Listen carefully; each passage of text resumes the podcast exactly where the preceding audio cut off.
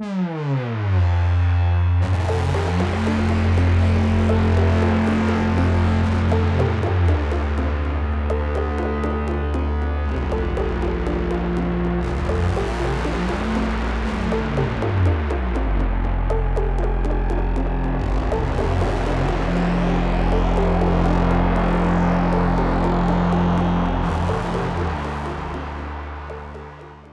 Bonjour à tous et bienvenue dans cette émission numéro 10 des Bibliomaniacs. Déjà 10 émissions et comme d'habitude j'accueille Eva. Bonjour à tous. Laure. Bonjour et Marjorie. Bonjour.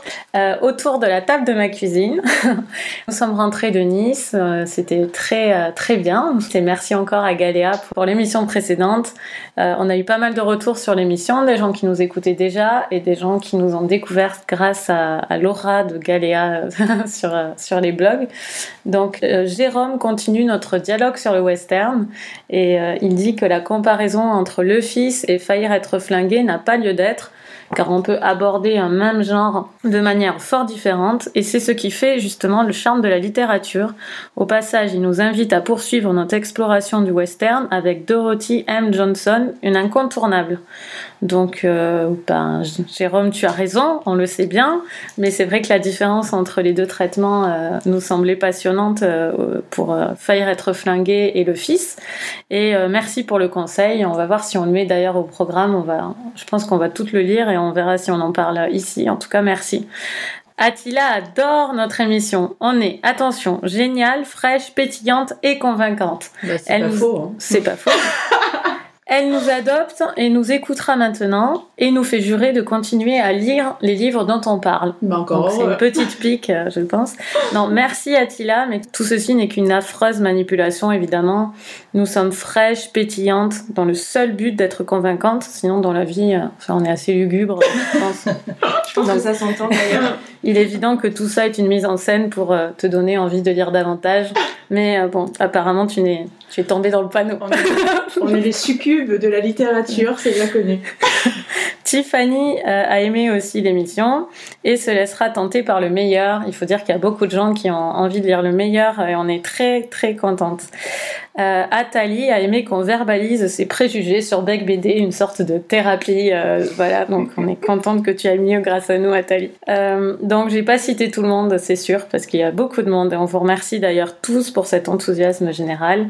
Encore hier, nous rendions visite à Anne qui nous écrit souvent, notre number one fan. Et elle est allée immédiatement apporter nos marque-pages de promo à un libraire qui avait dans la rue où on les lui attendu. Et elle a dit à son libraire sceptique qui craignait que nous soyons à la solde du capital, euh, elle l'a rassuré et elle lui a dit que non seulement nous ne gagnons pas d'argent avec notre émission, mais que nous en perdions. et je confirme, Anne, que nous perdons de l'argent avec cette émission, mais c'est toujours dans la bonne humeur. D'ailleurs, si vous voulez nous envoyer un peu d'argent, on va vous donner l'adresse des Bibliomaniacs. Pensez à nous, faites un don. Et Fleur distribuera aussi nos marque-pages dans sa bibliothèque. Et ma mère aussi, mais ça, vous en foutez totalement. Donc, on peut passer à l'émission d'aujourd'hui. Aujourd'hui, on va parler du royaume d'Emmanuel Carrère chez POL, ou Paul, je sais jamais comment on dit. L'homme de la montagne de Joyce Maynard, chez Philippe Rey, je crois, une traduction de Françoise Adé Adelstin, et Bonjour Tristesse de euh, Françoise Sagan chez Julliard. Depuis 60 ans. Voilà. Euh, donc on commence par le royaume d'Emmanuel Carrère. C'est Laure qui va nous parler euh, du livre en premier. Alors le royaume euh, d'Emmanuel Carrère est un livre entre roman et essai documentaire euh, concernant sa, une recherche qu'il a faite à la suite d'une crise de croyance qu'il a eu, qu'il a eu, je sais pas, il y a 5 ou 6 ans, je me souviens même plus trop quand. il avait 30 ans. Ah, il y a 20 ans. Plus, plus vieux que ça. Et oui, Emmanuel, tu n'es pas tout jeune. Pendant une petite crise personnelle, il a eu, il, explique lui-même pendant 3 ans, euh, une croyance intense et qui, bah, qui a disparu. Et donc, il a voulu euh, explorer ce thème-là à travers l'analyse des textes du Nouveau Testament et plus particulièrement des textes de Luc et de Paul. Et euh, en même temps, en balançant avec des interprétations personnelles de sa vie, de sa croyance et des explications de sa démarche, euh, comment il a interprété, pourquoi il pense telle chose, euh, telle chose, et il explique également les moments où il euh, l'a interprété et on va dire plus romancé certains passages en sortant un peu de, de, l'exégèse pure des textes. Voilà. c'est très, très clair. Marjorie, tu veux commencer? Oui, si vous voulez.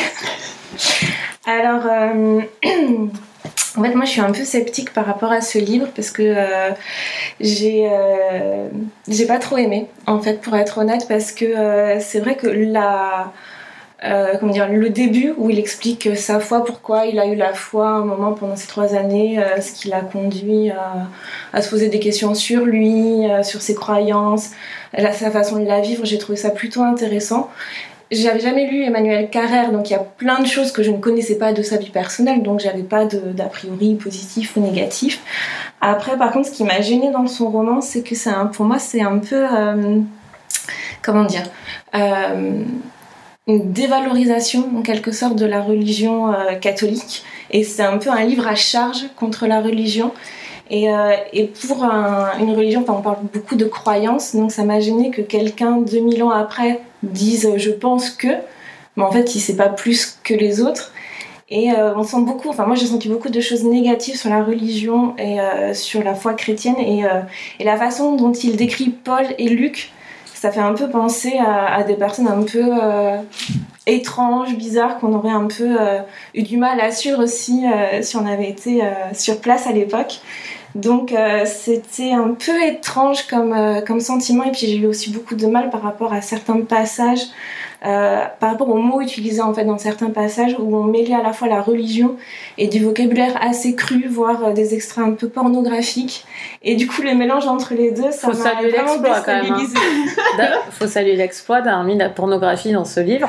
Quand beau, Eva m'a dit qu'il n'y avait pas autant de porno que d'habitude dans un carrère, je me suis dit, mais comment a-t-il fait même pour en mettre la moindre page? C'est vrai que c'est assez étonnant. C'est très étonnant. Et du coup, non, c'est- moi j'étais très déstabilisée par ce livre. Et du coup, à la fin, en le refermant, je me suis dit, enfin, où est-ce qu'il veut en venir au final? Et euh, enfin, c'est quand même plus de 600 pages. Et euh, franchement, à la fin, j'en j'en pouvais plus. Et sans mauvais jeu de mots, enfin, c'était un peu un étouffe chrétien pour moi. Donc, C'est un euh, très bon jeu. de mots. Merci. On est fiers de toi. Laure, Euh, alors moi j'ai adoré ce livre. C'est vraiment un, un- un coup de cœur ce livre, mais je rejoins euh, Marjorie sur euh, certains passages euh, euh, difficiles. J'ai adoré ce livre, mais j'ai eu des moments où pour moi la lecture était un peu compliquée. Euh, Peut-être parce que je manque déjà totalement de culture religieuse, donc euh, j'avais des bases que je ne- que je n'ai pas. Et il y a eu du vocabulaire, des références géographiques, des, des références de termes qui pour moi étaient compliquées. Et comme le livre a un côté quand même assez documentaire et un côté essai, il y a des moments où je me suis accrochée. Il faut dire clairement les choses, ça coulait pas tout seul. Ça m'a passionnée, mais il y a des moments où je me suis dit là, il faut que tu sois bien réveillé pour bien comprendre. Ensuite, moi j'ai trouvé, euh, à l'inverse de toi, tout ce qui t'a gêné, j'ai trouvé que c'était audacieux et j'ai- adoré cette audace. Euh, J'ai vraiment, euh, j'ai vraiment, et je pense que c'est important par rapport à ce que je vais dire du fait que j'ai adoré ce livre, c'est que je ne suis pas, je n'ai pas d'éducation catholique et donc je n'ai pas été choquée par toutes ces prises de parti, par toutes ces, c'est effectivement ce qu'on peut pr- prendre pour de la dévalorisation et je le comprends très bien et c'est la raison pour laquelle je pense que des gens qui sont, qui ont, qui ont une croyance catholique, qui ont été, qui ont été élevés dans la religion euh, chrétienne, peuvent être profondément choqués par certains passages et par certaines prises de parti. Moi, il y a des moments, j'ai été, je me suis dit, mais là, moi, ça m'a fait sourire. Mais quel passage par exemple? Parce que moi j'ai pas Bah, ressenti moi, cette ouais, dévalorisation. on en parlera en fait, après, un mais- petit peu Alors, moi, ça Moi moi, j'ai pas ressenti de la dévalorisation, mais je me suis dit, des gens qui croient peuvent le ressentir comme ça. Est-ce que c'est, par exemple, est-ce que t'as- est-ce qu'il y a vraiment besoin de dire que euh, la mère de Jésus a joui pendant euh, l'acte? Est-ce qu'il y a vraiment besoin de dire des choses comme ça euh, sur... il se le demande, non? Ouais, mais Il se pose la question. oui, et il y a plein de. Justement, il y a ce côté. Pour moi, ce sont des hommes. Ce ne sont rien d'autre que des hommes, Luc et Paul, et j'ai pas ça. Il n'y a, il y a pas de côté euh, euh, Sanctifié. sanctifié pour Mm. moi. Donc, de les traiter comme des humains normaux, ça me choque pas. Mais j'imagine très bien que lorsqu'on on traite euh, ces personnages euh, qui restent pour moi des personnages de roman, d'un livre, comme des personnages sanctifiés, euh, qu'on parle de Jésus comme euh, du type lambda, euh, un peu paresseux, un peu crade, euh, qui. euh, un Il y a peu des ça, passages très drôles où il Bon. aurait été grossier pendant un repas dans une description. Voilà, voilà, il y a tout, il y a, il y a- il y a vraiment euh, rendre la chose tellement quotidienne et populaire que je comprends, Je que ça puisse, euh, voilà, que ça puisse choquer. Euh, moi, j'ai trouvé certaines allusions très drôles. Ensuite, j'ai été, j'ai trouvé que c'était- ce qui était passionnant. Et peut-être parce que je lis pas assez de romans, de documentaires, c'est justement cette façon où il intervient dans ses recherches, où on n'est pas juste dans du document pur, où il explique en disant j'interprète ceci pour telle raison, là j'ai douté, là je suis allé chercher ceci, là je, suis revenu en arrière, là je suis allé voir tel texte, et voilà pourquoi je pense que ça s'est passé comme ça, ou voilà pourquoi je pense pendant ces dix ans où on a perdu, euh, on n'a pas d'histoire claire sur ce qui s'est passé, voilà pourquoi je vous l'explique de cette façon-là, voilà pourquoi je remplis le trou de cette façon-là, comment je vous raconte l'histoire.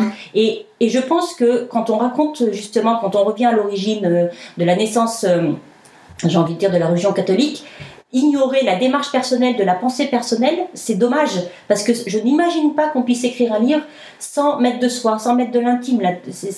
La, religion, c'est quelque chose de tellement personnel que euh, je trouve que cette franchise de dire voilà pour, comment j'ai fait était quelque chose de très très fort dans ce livre. Donc euh, tous ces éléments-là, et en plus j'ai aussi adoré parce que bon, la langue est super. Moi j'adore le style de Carrère. En plus là, il a presque simplifié euh, par rapport à certains de ses livres. Donc ça permet un peu la balance entre la complexité de certains passages et euh, la lecture qui en est euh, fluidifiée. aussi la balance entre la théorie et son avis personnel. Tout ça, ça a fluidifié. Puis ça m'a passionné. Je vais vous dire franchement, j'ai été presque surprise moi-même. Euh, comme j'ai pas effectivement d'éducation religieuse, moi c'est pas vraiment un sujet qui me passionne à la base. Je sais pas. Et là, j'ai été passionnée. Je suis allée chercher la Bible. Je me suis dit, mais il faut que j'aille lire c'est pas possible, c'est écrit trop petit, hein, dans la mienne, c'est pas possible.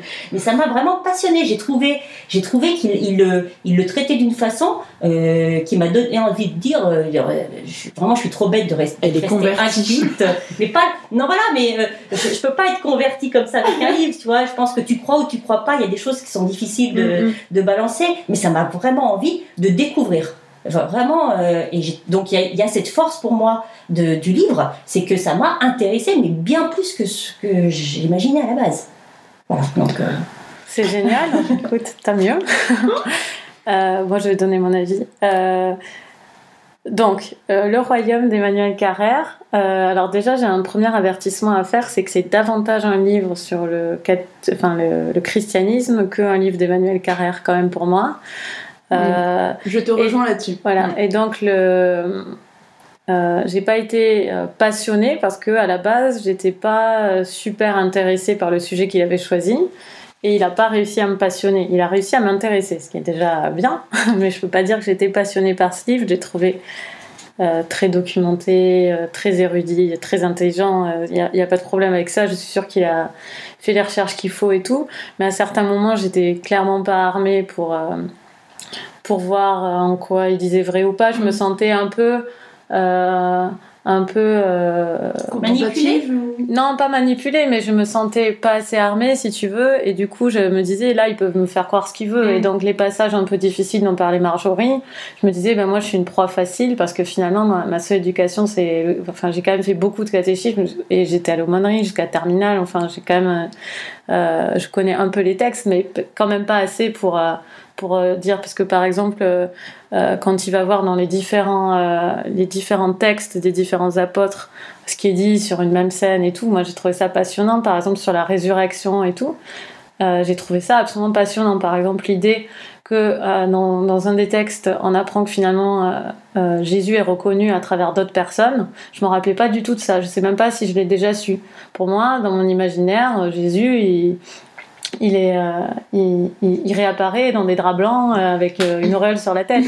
que là, en fait, ça devient beaucoup plus intéressant puisque métaphoriquement, s'il apparaît à travers d'autres personnes, ça induit une subjectivité à laquelle j'avais pas pensé. Enfin, c'est très intéressant, je trouve. Donc, il y a vraiment des choses qui m'ont vraiment intéressé, mais il y en a plein pour lesquelles j'avais aucune arme parce que j'avais même pas d'image dans la tête de ce que ça aurait pu être parce que j'en mm. avais juste jamais entendu parler. Mais il a Donc, une approche un peu finalement protestante et pas catholique de vraiment d'aller chercher, d'aller étudier, de vraiment prendre le texte à sa source. Je pense qu'il n'y a pas vraiment dans la foi et dans la tradition catholique. Peut-être pour ça. Ça, je sais pas, je peux même pas répondre à ça en fait. tu vois, à quel stade j'en suis, je, je peux même pas répondre à ça, j'en ai aucune idée. Euh, je pense qu'il y a des enfin des, il y a plein de, oui si, il y a plein d'études en théologie euh, dans les deux cas, donc mm. euh, je pense que D'ailleurs, il, il, explique bien. bon, et sinon sur ce que tu disais, Laure, sur le, la structure et le fait qu'il revient sur ce qu'il dit. Alors moi, j'ai adoré la première partie où il parle bizarrement. Oui, enfin vraiment, j'ai adoré la partie où il parle de lui, mm. de comment il, il plonge. Vraiment, c'est ça dans une crise que tu as employé cette expression. Je trouvais ça intéressant comme comme expression. Une crise de, de croyance, tu disais. Oui. oui.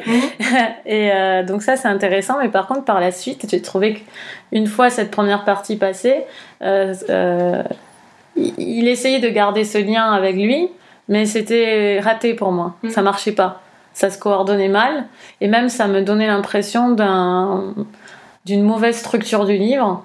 Et or, je suis sûre qu'il a bien, qu'il a bien, il a bien construit son livre. Il a dû passer du mm, temps. Mm, mais moi, le résultat pour moi, euh, c'était que c'était un peu fouillis. J'avais l'impression que il changeait de sujet, je me laissais un peu, euh, je, je, je retombais pas sur mes pattes. Mm, mm, mm, et euh, voilà.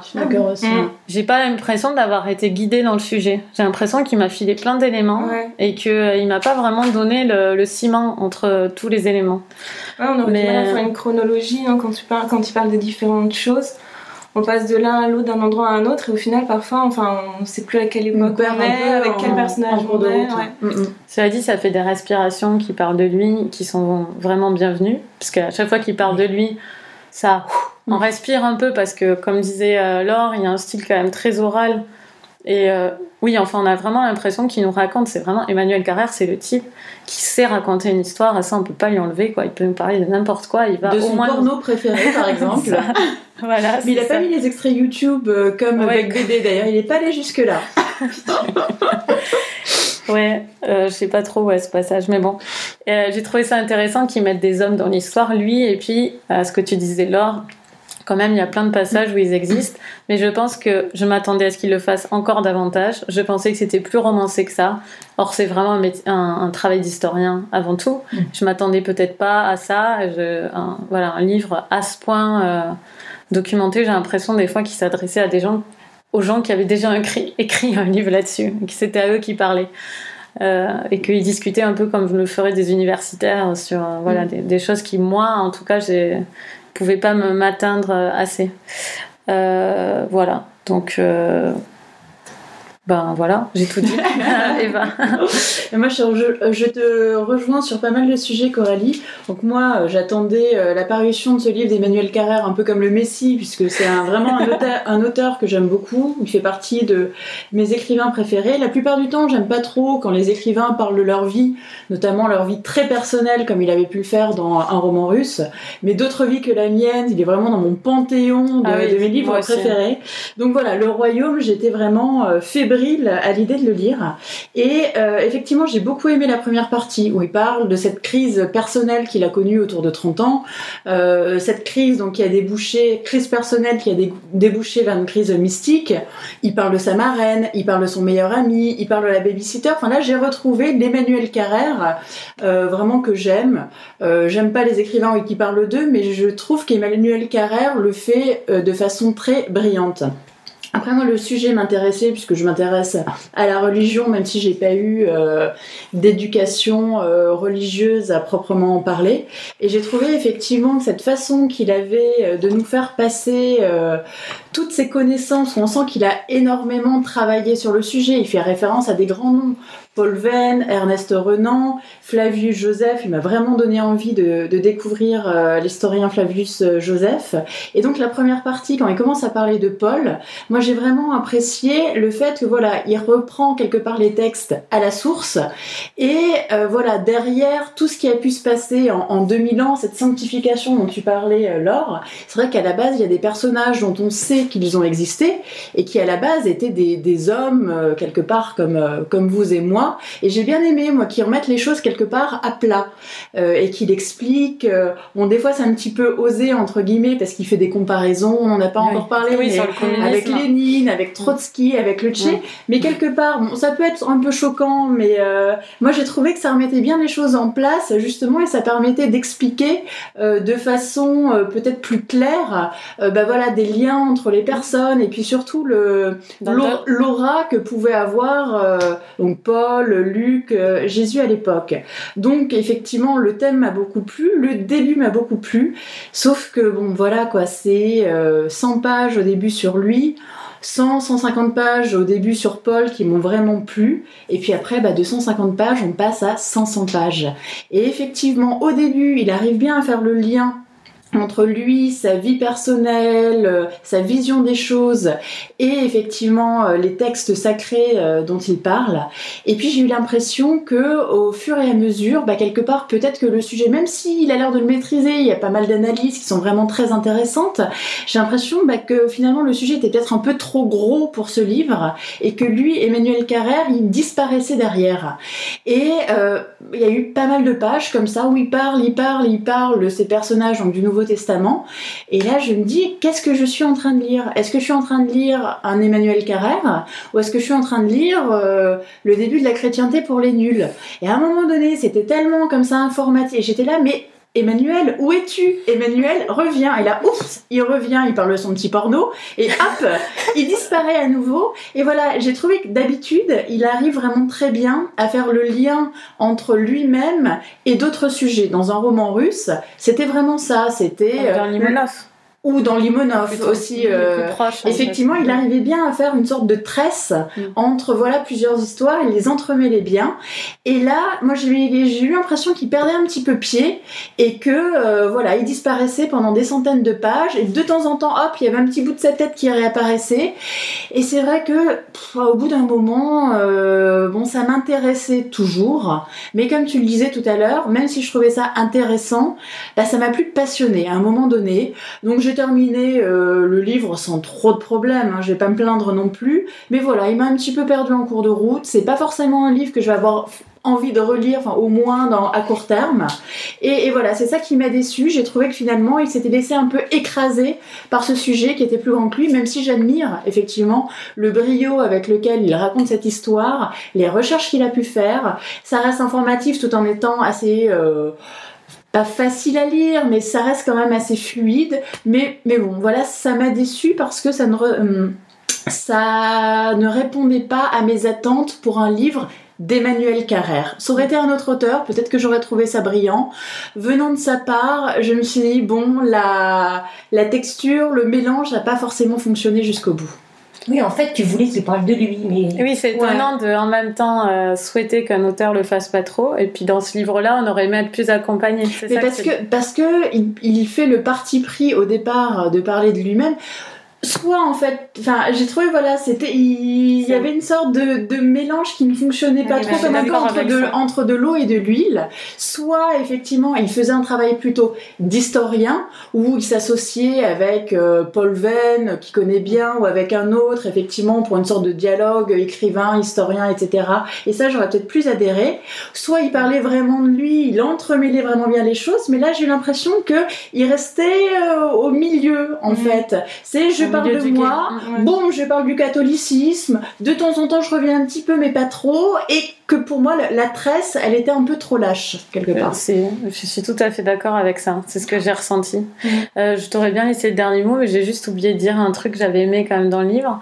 C'était que j'aimais beaucoup, on en parlait avec Marjorie, euh, j'aimais beaucoup euh, ben, l'histoire de l'Empire romain, en fait, comment vivaient les gens à, mm. cette époque, au-delà de la religion, et lié à, à l'idée qu'ils auraient écrit le texte de l'Apocalypse à cause de, grandes, euh, grandes, catastrophes qui sont passées et des massacres qui sont passés à ce moment-là, qui auraient inspiré le texte d'Apocalypse je trouvais ça super intéressant de savoir que voilà que mais surtout la civilisation euh, gréco-romaine c'est ultra intéressant le mmh. fait de dire bah, finalement les romains c'était des grands envahisseurs on va dire euh, euh, politiques c'était des guerriers mais finalement ils respectaient plutôt la culture mmh. des pays qu'ils envahissaient ils étaient très ouverts par rapport aux religions tant que ça menaçait pas leurs mmh. grands principes non il y a plein plein de choses qui sont intéressantes et qui sont à creuser et c'est ça aussi effectivement tu as raison Coralie qu'il faut souligner c'est que Emmanuel Carrère ouvre des portes pour qu'on qu'on ait envie d'aller plus loin. Donc ça c'est bien, c'est quelque part c'est un passeur, mais moi ça m'a pas convaincu jusqu'au bout en tant que livre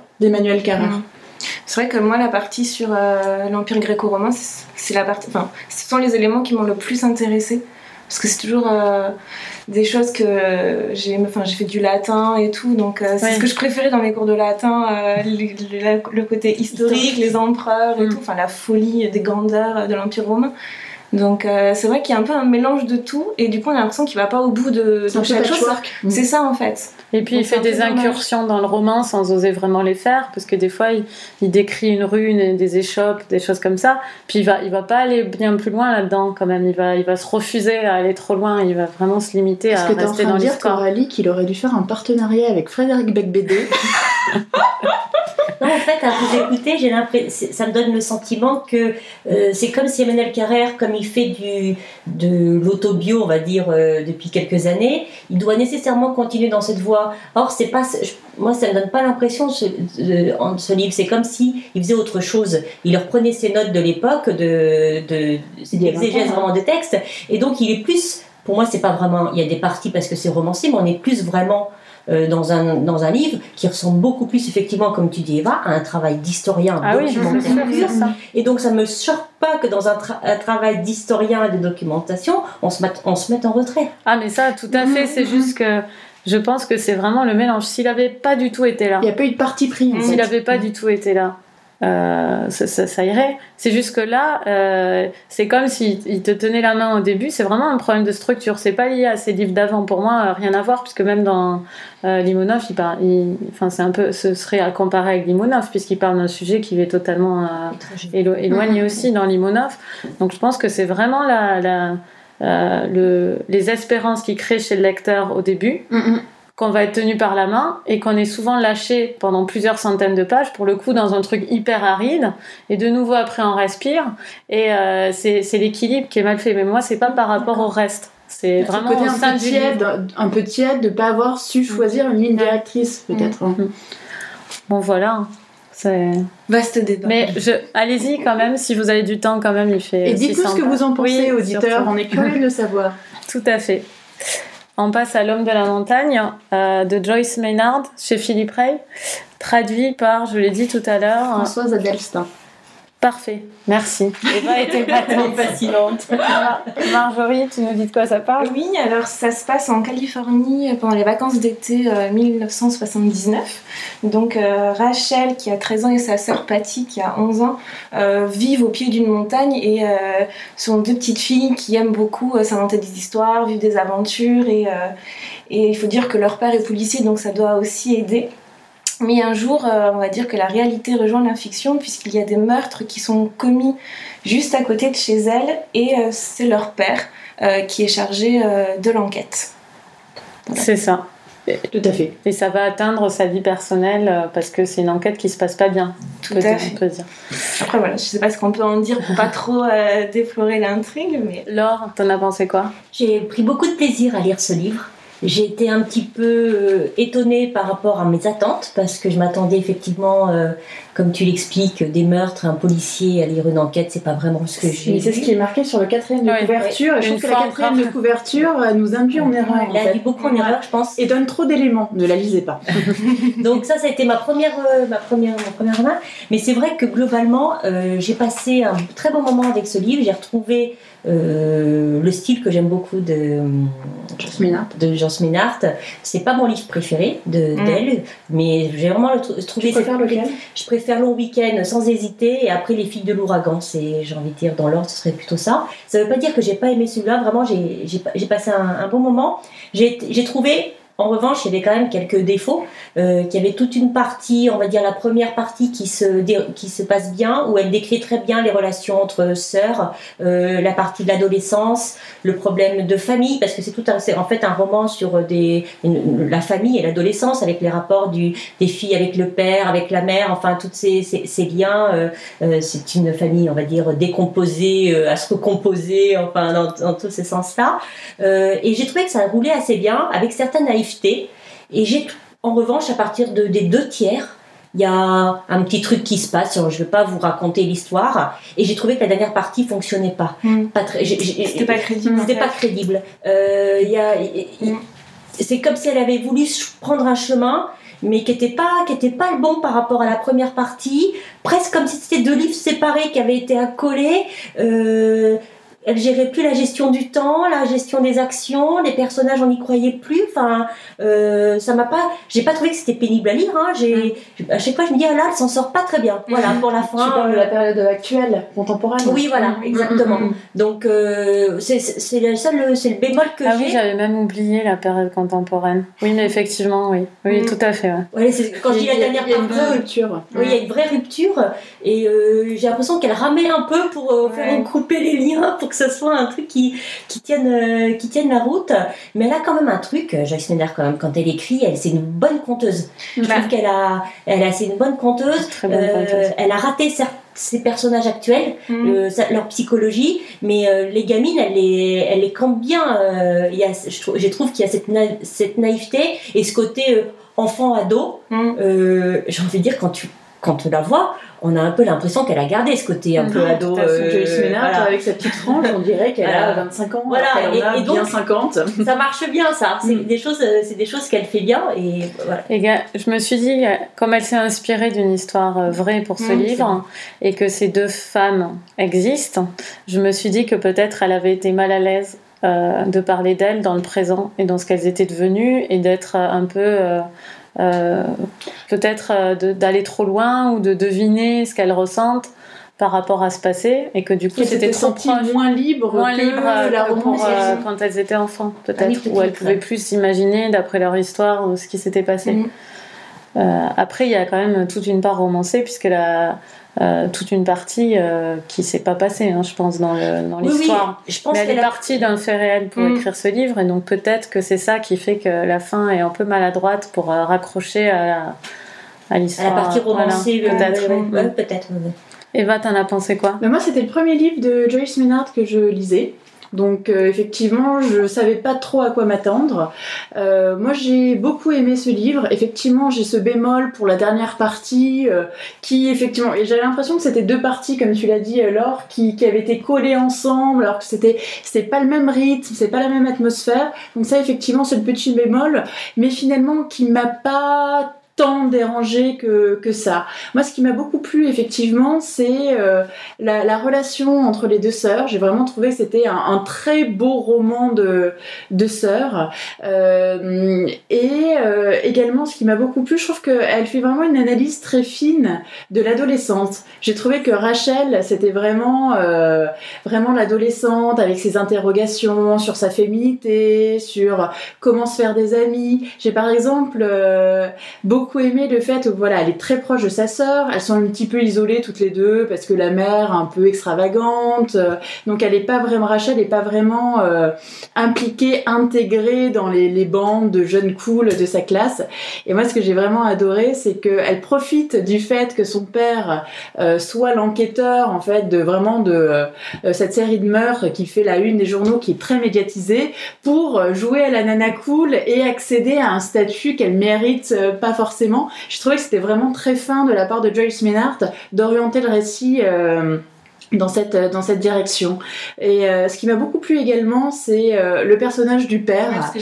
Euh, c'est vraiment cette histoire, euh, c'est le, le point de rupture dans, au- dans la vie personnelle comme dans la vie professionnelle du père, qui est l'homme à qui tout réussit, il a deux gamines super, euh, c'est vraiment le policier qui admirait tous, le bel homme qui a une aura, qui a un charisme. Et vraiment cet été 1979, c'est vraiment euh, la période qui va faire vraiment tout basculer, c'est grandeur et déchéance Mm. finalement d'un homme. Et j'ai trouvé ça très intéressant euh, dans le récit. La façon dont elle traite la partie un peu thriller du récit, également avec avec les fausses pistes, etc., m'a plu également. J'ai un petit peu regretté cette histoire de, vision de Rachel. Ah J'ai trouvé que mm. finalement, ça avait pas vraiment lieu d'être. C'est le petit côté un petit peu fantastique. Pour moi, c'est un facilitateur de récit. Mm.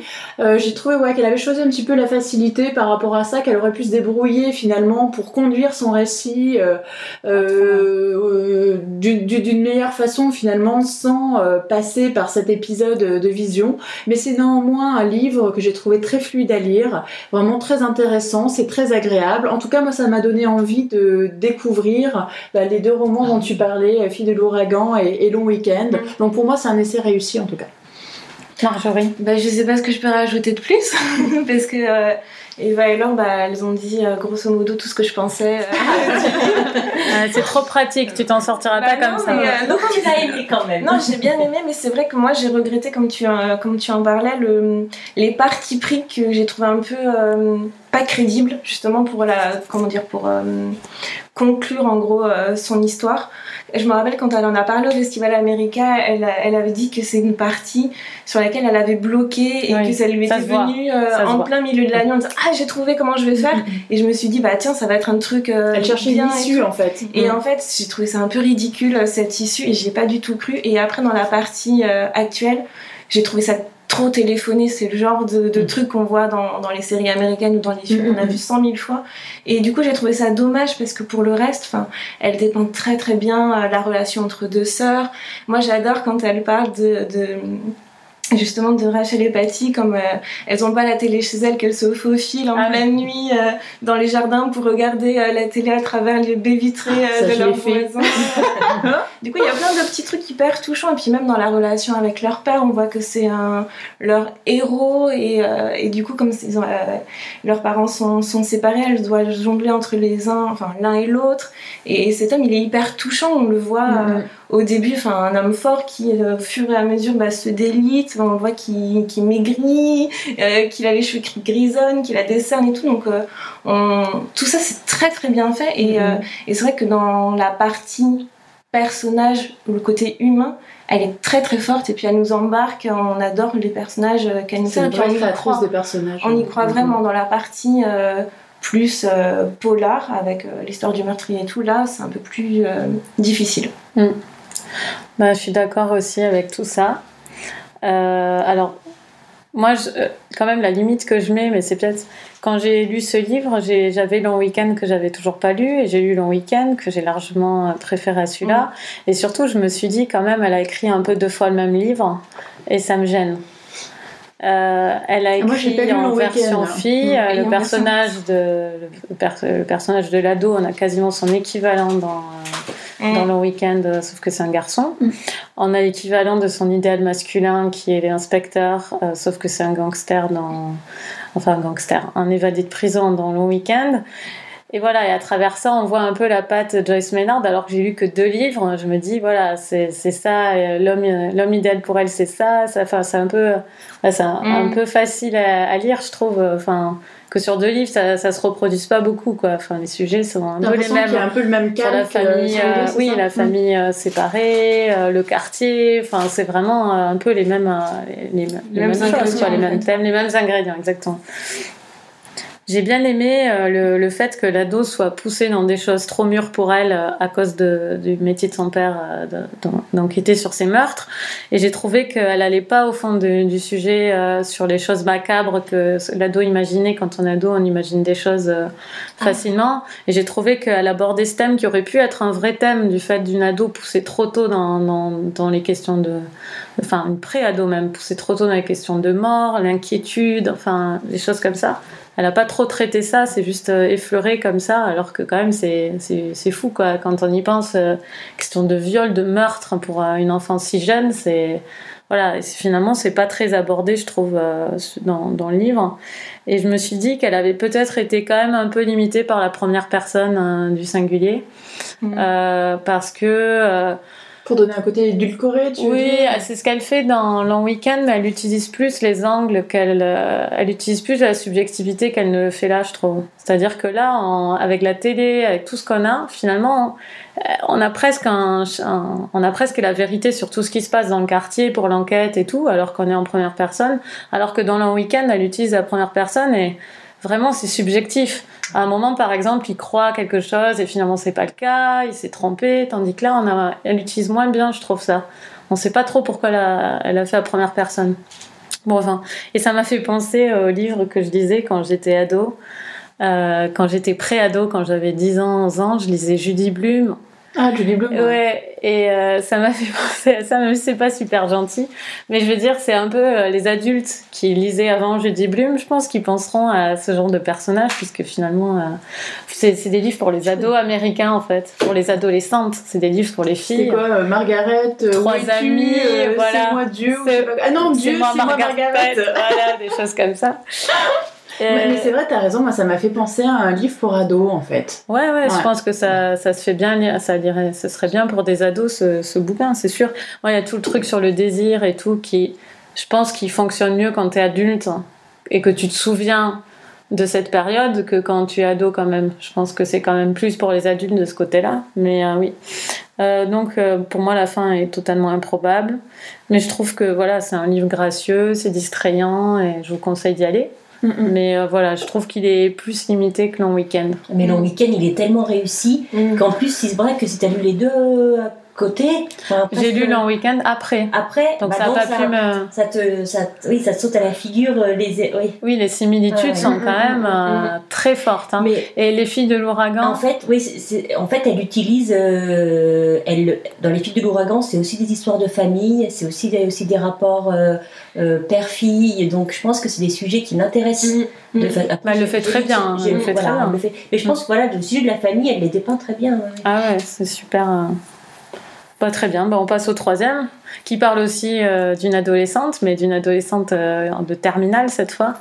Donc euh, c'est un peu plus tard. Eva, tu nous parles de Bonjour Tristesse de François Sagan. Alors Bonjour Tristesse, ça a été publié il y a exactement 60 ans puisque c'était en 1954. Premier roman de François Sagan qui avait 18 ans à l'époque.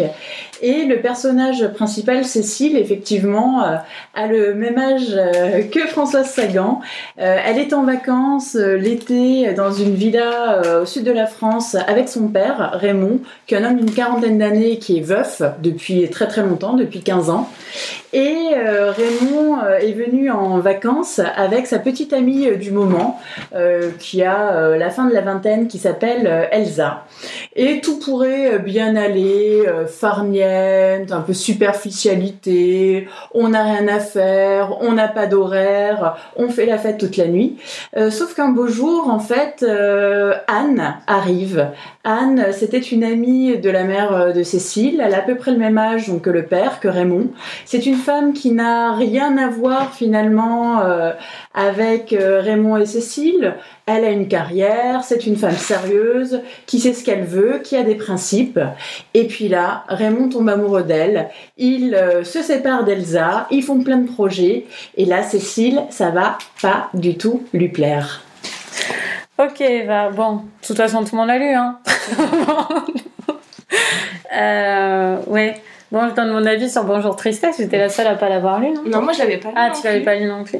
Ben moi, je me suis fait totalement avoir par le principe marketing de cette ressortie 60 ans après, vintage, la même édition. Donc moi, j'ai des vinyles et tout, donc je suis vraiment dans le cœur de cible. Donc je suis allée acheter ma petite euh, fausse vieille édition du livre. Donc j'étais voilà, j'étais contente. Euh, donc j'ai adoré Bonjour Tristesse. Je savais pas du tout de quoi ça parlait, mais absolument pas. J'avais aucune idée de quoi ça parlait, et euh, j'ai vraiment aimé. Et ça m'a fait me dire que c'était le, c'était un livre sur les problèmes des gens qui pensaient qu'ils n'en auraient jamais. Mm. On a l'impression que ces gens sont là et que finalement ça leur serait indu de ne jamais avoir de problème. Et finalement, la tristesse frappe, effectivement, dont le titre est intéressant, et puis le- tout, tout, est- tout ça, chez une adolescente, je trouve ça intéressant. Et effectivement, euh, c'est. euh, du coup, toutes les émotions sont exacerbées parce que ça se passe chez des gens qui, euh, qui, ont tout, qui ont une vie facile, en fait. Tout, tout, trans, tout, enfin, Tout ça transpire, de facilité. facilité. Ouais, ouais. Et donc, du coup, le moindre, euh, le- la moindre chose, t'es- Le moindre grain de sable. le moindre grain de sable euh, et euh, prendre des prendre des aspects tragiques. Et ce qui est ce qui est génial aussi, puisque comme c'est une adolescente, on a plein de descriptions du mécanisme adolescent en même temps. Euh, plein d'amour pour sa famille et, ses- les proches et en même temps euh, une rage incontrôlée et elle n'arrive pas à rester assez longtemps en colère par exemple euh, contre les gens. Elle aimerait rester longtemps en colère. Moi je me disais je parlerai plus jamais à mon père. Et une heure après je parlais à mon père et ça m'a ça m'a fait penser à ce, genre, de truc quand t'es ado et je trouvais que c'était vraiment voilà c'était assez drôle de ce côté là et j'ai trouvé ça très beau aussi pas Mm. que drôle Je- c'est frais et tout mais euh, je trouvais que c'était un enfin c'est une sorte de marivaudage tragique Mm. puisqu'il y a tout un jeu sur la séduction, le désir, etc. Euh, et euh, c'est en même temps ludique et en même temps euh, quand même euh, assez euh, pesant euh, voilà, à certains moments. Et je trouvais que la balance était impressionnante pour euh, une fille de 18 ans, mais même sans parler de ça. Hein, c'est pas parce qu'elle est jeune qu'on aime ce livre. C'est pas parce que l'auteur l'a écrit jeune qu'il est bien. C'est vraiment bien D'ailleurs, dans, moi dans j'ai beaucoup de mal à me dire que c'est quelqu'un de 18 Voilà, ans qui l'a écrit. euh, c'est, euh, bah, déjà, il y a un. c'est très une- mature. Oui, c'est Ouais. très mature dans la perception. Et en même temps, le fait qu'elle ait 18 ans lui sert à une certaine dissection, je pense, de trucs très purs qu'on a quand on est ado. Enfin, de, de, de choses que peut-être euh, qui sont un peu euh, atténuées. De quoi elle parle. Quand on est adulte, ouais, voilà. Donc, elle a en même temps les avantages de l'ado d'être en plein là-dedans, et en même temps les avantages de quelqu'un de 40 ans qui, qui penserait à ça. Donc, c'est, enfin, c'est assez spectaculaire, quoi, comme, euh, comme livre. J'ai trouvé ça incroyable.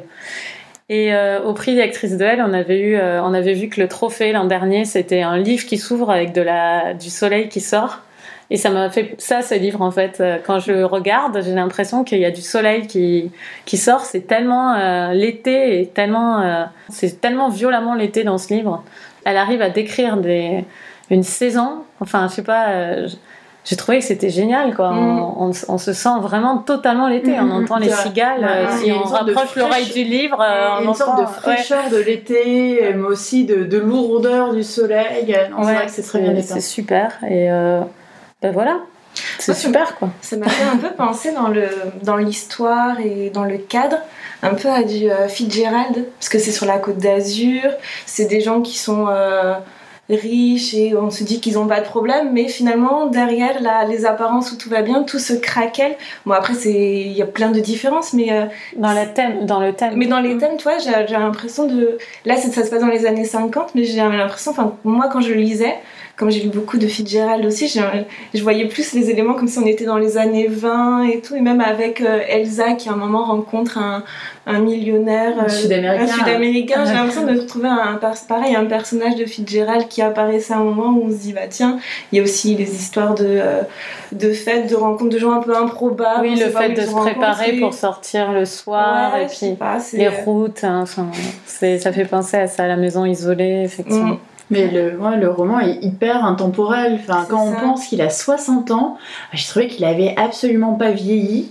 Et que finalement, les problématiques, même si, euh, bon voilà, on sent quand même des fois un petit peu le décor des années 50, mais finalement, les problématiques sont des problématiques qui pourraient être tout à fait actuelles. C'est les problématiques de la famille recomposée, c'est les problématiques, a le côté adolescent aussi du père euh, de Raymond qu'on pourrait retrouver maintenant. Enfin, j'ai trouvé que ni l'écriture finalement, ni le thème, ni la psychologie du livre n'avaient euh, Vieilli. Mm. Ah.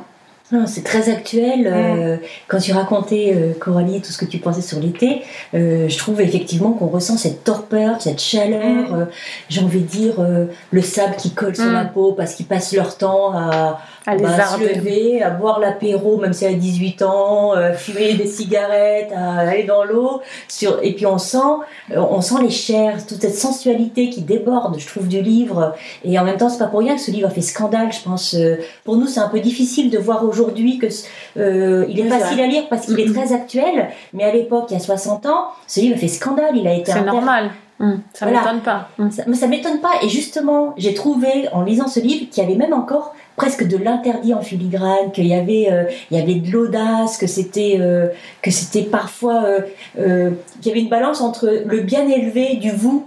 Parce que c'est il, mm. vous voit tous dans ce film c'est la bourgeoisie oisive dans, euh, dans ce livre c'est la bourgeoisie oisive dans sa caricature et en même temps c'est mal élevé. Il y a mm. un petit côté euh, décalé comme ça un peu impertinent. impertinent impertinent mais ouais c'est ça en fait c'est la base finalement du, du livre. C'est l'opposition entre l'oisif, le mal élevé, quelque part, le côté un petit peu parvenu euh, de Cécile et son père Raymond, et le côté beaucoup plus euh, strict, euh, à principe, etc. Qu'ils admirent en plus. Mais qu'ils admirent, c'est ça, qui, ça qui est mm. génial, c'est par rapport au personnage de Cécile, c'est vraiment le... je trouve que François Sagan décrit très bien le côté ambivalent, et comme mm. tu le disais Coralie tout à l'heure, les sentiments de Cécile par rapport à Anne, c'est pendant une heure, elle admire parce que c'est une femme, une femme de tête, c'est une femme qui a une carrière, c'est une femme qui est intelligente, qui est cultivée, qui est charismatique. Et une heure après, elle se dit oui, mais en fait, elle vient tout bouleverser dans notre vie qui n'a pas besoin de ça. Et c'est ça que j'ai adoré, moi, c'est le côté euh, on et off tout le temps de cette relation entre les deux femmes. Et je, pense que ça marche bien parce que comme elle l'a écrit, euh, je crois qu'elle l'a écrit en peu de temps. Six semaines.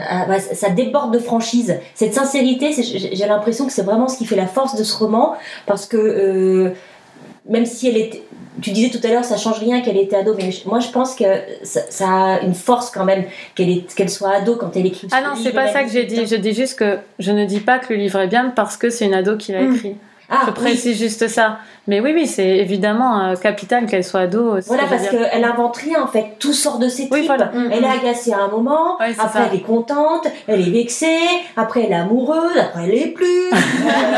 euh, dire, on, on, voit l'ado dans toute sa splendeur, quoi. C'est pas. Oui, puis elle ose dire les choses telles qu'elle les pense, en pas en se disant, ben mince, si je dis ça, qu'est-ce qu'on va en penser? Enfin, elle s'en fout et elle le, et elle le dit tel qu'elle le ressent. Et, euh, et c'est ça, cette espèce de spontanéité aussi euh, qu'on retrouve en lisant le livre. Oui, c'est ça, elle est un peu. C'est comme si elle avait écrit ce livre comme un journal intime avec tous ces côtés de tête à claque euh, mm. qui, qui, viennent comme ça. Et oui, puis bon. Euh, elle, hyper, elle a aucune modestie, c'est génial. Elle est sûre de comprendre absolument tout ce qu'il y a à comprendre dans la vie. Euh. Mais même les ados. Mais même le côté manipulation, finalement, la manipulation, elle lui échappe complètement, mais finalement, c'est finalement très adolescent. C'est de se dire non, je la laisserai pas faire. Elle tape du poing sur la table et hop, elle essaye de bouger les gens mm. comme elle peut pour arriver à son objectif mais un objectif qu'elle veut pas tant que ça non plus. Enfin, c'est, euh, c'est non, non, c'est, je trouve qu'au niveau, s'occupe en fait. Au niveau psychologique, mm. c'est, euh, c'est vraiment hyper fort, quoi. C'est vraiment la parenthèse d'une été euh, dans une vie qu'on imagine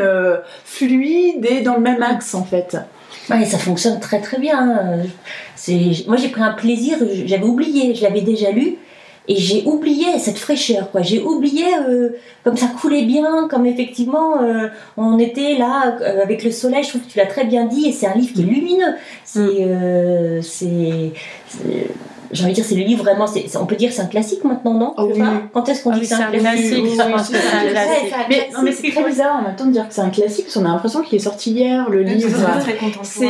C'est pas du tout poussiéreux, c'est pas vieilli, c'est pas jauni, donc c'est vrai que c'est bizarre de penser euh, que c'est un classique, mais oui, ça l'est finalement. Mm. Mais vous avez lu d'autres livres de François Sagan ou pas? Moi, c'est mon premier. Parce que moi, c'est vrai qu'on en avait parlé comme d'un auteur euh, assez facile et superficiel. En fait, moi, c'était l'idée que j'en avais, et c'est vrai que quand j'avais j'avais découvert euh, Bonjour Tristesse, je m'étais pris une sacrée claque parce que je me suis dit, mais mince, mais c'est, euh, c'est tellement fin, quoi. Et je me demande si cette finesse, on la retrouve dans euh, les, tous les leaders, parce qu'elle en a, elle a dû en publier une mm. bonne grosse vingtaine, non? François Sagan, elle était assez prolifique. Ah, plein plus, je pense qu'elle en a écrit plus qu'une vingtaine. Ah, bah super, c'est une bonne nouvelle. J'aimerais bien en découvrir un autre. Et pour ceux qui aiment les livres audio, moi je l'ai, je l'ai lu en version papier, mais je l'ai aussi, je l'avais découvert en livre audio avec la voix de Sarah, euh, de Sarah Giraudot, et j'avais trouvé que ça passait très très bien en audio. Donc nos amis de l'audio, si vous voulez le découvrir euh, euh, comme ça, franchement, je vous le conseille. Bah, très bien. Euh, moi, je me suis juste dit pour finir que ça avait ça a influencé quand même beaucoup le cinéma, ce livre, il me semble. Il y a eu deux films qui ont été tirés de. Non, mais euh, pas, pas, des adaptations, mais j'ai pensé au début de, du dernier film de François Ozon. Mais moi, j'ai Jeune et Jolie. Et moi, j'ai pensé à Swimming Pool en ah, le lisant de Ah, bah tu vois, c'est Ozon aussi, c'est marrant. Moi, j'ai pensé à Jeune et Jolie euh, à la plage, tu sais, au début, où il y a quand même beaucoup de points communs entre la situation de la maison où ils doivent descendre pour aller à la plage. Euh, Et même le, le, jeune, même la, lumière du et le jeune qu'elle rencontre sur la plage Voilà, ça. également. Ouais, ça m'a ouais, fait ouais. beaucoup penser à. Mais je pense que. François Ozon, il a été inspiré par François Sagan parce que effectivement, euh, moi, ça m'a fait penser à Swimming Pool aussi du même réalisateur, avec euh, la dualité entre Ludivine Sagnier et Charlotte Rampling. Ah et c'est oui, vrai que quand je vrai. lisais Bonjour Tristesse, j'imaginais Cécile comme une jeune Ludivine Sagnier avec des cheveux blonds, un peu comme ça, et Charlotte Rampling, la femme maîtresse d'elle-même, qui a une carrière, qui est assez froide, qui est assez euh, euh, rigide, mais toujours élégante et belle, et ça m'y a fait Mm. beaucoup penser. Ah oui, t'as raison, ça n'était pas vu, maintenant que tu le dis, ça me paraît euh, évident, complètement évident. Bah écoute, euh, On est tous d'accord finalement. Ouais, on est fou, tous hein. d'accord. C'est Ah, c'est génial. difficile sur ce livre hein, de pas aimer. Ah mais j'avais jamais découvert Sagan et je suis, je suis ravie même après coup de la découvrir. Ah, donc pareil. c'est génial. Mm. Donc euh, bravo aussi à Juliard d'avoir su euh, quand Entretenir même la euh, flamme. entretenir la flamme, fait, fait cette sortie. Donc, du coup on a reparlé de ça, communiqué. euh, Enfin, c'est c'est une bonne façon, je trouve, de, de ressortir le livre tel qu'il était. Je trouve que c'est vraiment euh, habile de leur part. Oui, c'est une bonne idée pour c'est l'anniversaire. Ouais, c'est chouette. Bon, vos coups de cœur, on a encore un peu de temps. Alors, Euh, moi, mon coup de cœur, c'est Démon de Thierry S, qui avait été publié en grand format aux éditions de l'Olivier. Euh, c'est un livre qui s'articule en deux parties, en fait. C'est un grand reporter, Pierre Rothko, qui était fâché avec son père, qu'il retrouve, et son père lui dévoile l'histoire de la famille. Et on découvre euh, l'histoire donc des grands-parents de Pierre, Franz et Elena, qui étaient des juifs russes, qui ont été assassinés par les nazis. Et euh, en même temps, on découvre la période contemporaine donc, du travail de Pierre, qui est grand reporter, et qui part en Tchétchénie. Et il y a très très peu de livres finalement qui parlent de la Tchétchénie. Et je trouve que Thierry S, alors c'est pas du tout autobiographique, hein, il est pas, c'est une pure œuvre de fiction. Il a rien à voir avec le personnage. Et pourtant, j'ai trouvé que l'écriture est magnifique. Euh, ça sonne hyper juste, hyper sincère. Enfin, moi, en tout cas, c'est un livre qui m'a euh, cloué sur place, que je recommande chaudement parce qu'il n'est pas très très connu. Et euh, j'ai adoré découvrir cet auteur bah, qui, comme moi, vient de Metz et qui aime Nick Cave et PJ Harvey. Donc, Thierry S, si tu m'écoutes, appelle-moi. Alors, J'ai adoré Charlotte de David Podkinos, donc euh, j'ai envie que tout le monde le lise. Euh, et ne soyez pas euh, aussi bête que moi qui ai attendu parce qu'en ouvrant le livre, je me suis dit c'est un poème de 350 pages, ça va être une horreur. Et il s'en défend d'ailleurs, Fonkinos, à la grande librairie. Il dit attention, ne le présentez pas comme un livre en vers libre. N'est pas le cas. Bah, moi Il c'est passe juste, fait. il passe juste euh, à la ligne en fait. c'est marrant parce que mon coup de cœur, c'est un livre euh, comme ça aussi. Mais je te le dirai après. Ah oui, et donc euh, bah, moi je me suis dit, ah non, ça va, ça va être le cauchemar. Mm, mm, Non, mm. c'est un régal. C'est un régal, ça faisait longtemps que je m'étais pas plongée dans un livre avec l'impossibilité de, de le lâcher. C'est une, un roman bio- euh, une biographie romancée d'une une artiste peintre qui s'appelle Charlotte Salomon. Donc euh, c'est très très romancé. Alors là, pour le coup, faut pas s'attendre à, il, a, euh, à un document ou à un essai. On est vraiment dans la fiction pure. C'est passionnant. Euh, alors oui, il y a de l'émotion. Moi, j'ai pas trouvé qu'il y en avait trop. J'ai trouvé que ça coulait très bien. Il y, a- il y avait ce petit truc que j'ai aimé chez Carrère, qui était que lui aussi, il, il, il, il- il revient avec son jeu quand il dit voilà, je suis allé visiter tel lieu, euh, je suis allé à tel endroit, j'ai visité tel voisin, on m'a raconté ceci. Euh, il est passionné depuis plusieurs années euh, par cette par cet artiste peintre. Je suis allée jeter un coup d'œil sur son œuvre, ça, c'est, ça me plaît beaucoup. Enfin, franchement, euh, ça donne Génial. envie, ça donne envie, allez-y. Marjorie Alors moi j'ai choisi un document, c'est Sept femmes de Lydie Salver, où en fait euh, elle retrace les destins de sept femmes, donc sept écrivains en fait. On y retrouve notamment Emily Virginia Woolf, Colette, Sylvia Plath, et en fait elle euh, elle décrit euh, la façon dont ces femmes l'ont marquée par leur œuvre et la façon dont elles vivaient à travers justement leurs écrits et, euh, comment euh, bah, le, monde de la littérature, le monde de, de l'écriture les a marquées tout au long de leur vie puisqu'elles n'ont pas eu forcément des destins très faciles, mais c'est passionnant parce que ça se lit très bien. Elle passe à peu près une vingtaine, voire une trentaine de pages par personne, et même si Lydie Salver parle d'elle-même puisqu'elle euh, elle montre pourquoi ces, euh, ces femmes l'ont marquée, puis l'ont marquée en tant qu'écrivain, elle sait se faire discrète et rester derrière justement euh, ces modèles, et en fait elle leur rend un très très bel hommage. Bah, et toi, Coralie Et eh ben moi, c'est aussi un, un, livre, en, pas en vers libre, du coup, faut pas dire ça, je sais pas, mais en tout cas qui revient à la ligne. c'est L'énigme du retour de Dany Laferrière. Euh, j'ai vraiment adoré ce livre, comme on, me l'avait offert en me disant que j'allais l'adorer. Eh bien, c'est vrai, j'ai adoré ce livre, c'est vraiment touchant. Que tu lisais euh, quand tu Tout à fait, c'est ça. C'est un livre court qui se lit euh, très facilement. C'est sur un, homme qui revient euh, à Haïti parce que son père est mort. C'est un homme, c'est Daniel Ferrière, qui a émigré au Québec et qui revient sur, sur les terres voilà, d'Haïti et terres de son, de son enfance et de son père. J'ai trouvé ça vraiment super beau, vraiment. Et pourtant, je suis pas du tout portée justement sur la poésie. Et du coup, euh, voilà, quand, quand je l'ai vu, j'ai un peu retardé sa lecture. On me l'a offert j'ai retardé un peu sa lecture. Parce que, euh, j'étais réticente à la euh, forme du texte. Et en fait, c'est juste des petits bijoux. c'est super. Vraiment, je vous conseille ce livre. C'est touchant, marquant, enfin, violent parfois. C'est super. Voilà. Et qu'est-ce que vous êtes en train de lire? Alors moi je lis La beauté du diable de Radhika Jha, une écrivain indienne, mais qui raconte euh, l'histoire d'une accro du shopping au Japon, euh, conseillée par euh, Jérôme d'une berge à l'autre. C'est pas du tout ce que je lis d'habitude, mais comme d'habitude c'est un vil tentateur. Marjorie? Je lis Birman de Christophe Nodibio. D'accord. Je lis La ligne des glaces de Emmanuel Ruben. Alors maintenant, j'ai adopté une nouvelle technique. J'ai trois livres en cours, un dans ma chambre, un dans le salon et un dans le métro et au travail. Celui au salon, c'est Price de Steve Tessich. Euh, je lis Dernier jour sur Terre dans le métro et au travail. Et dans ma chambre, je lis C'est toi maman. C'est un roman graphique de Alison Bechdel. Et donc, euh, c'est après Fun Home, pour ceux qui avaient lu Fun Home. Voilà, c'est la suite en quelque sorte, c'est sa mère cette fois. Donc euh, elle dissèque ses relations avec sa mère, c'est super intéressant. Et Dernier jour sur Terre, c'est de qui tu avais dit De David Van. Ah, de David Van. Voilà, et ben donc j'annonce l'émission prochaine parce que maintenant on est assez organisé pour pouvoir faire ça. donc euh, l'émission prochaine comportera euh, Price de Steve Tessich, c'est pour ça que je le lis, et rien d'autre de Salter et le complexe d'Eden Belveter de Benjamin Wood. Merci Eva. Euh, bon ben, on vous souhaite euh, de belles lectures comme d'habitude. On vous remercie encore pour euh, votre participation, pour vos écoutes. On est on est ravis et, et ben surtout revenez vers nous, dites-nous ce que vous avez lu, dites-nous ce que vous pensez des prochains livres. On peut aussi vous faire écho de ce que vous pensez en direct, puisque maintenant vous savez de ce dont on va parler, donc n'hésitez pas. Et euh, bah, à bientôt. À bientôt. Au revoir. Au revoir.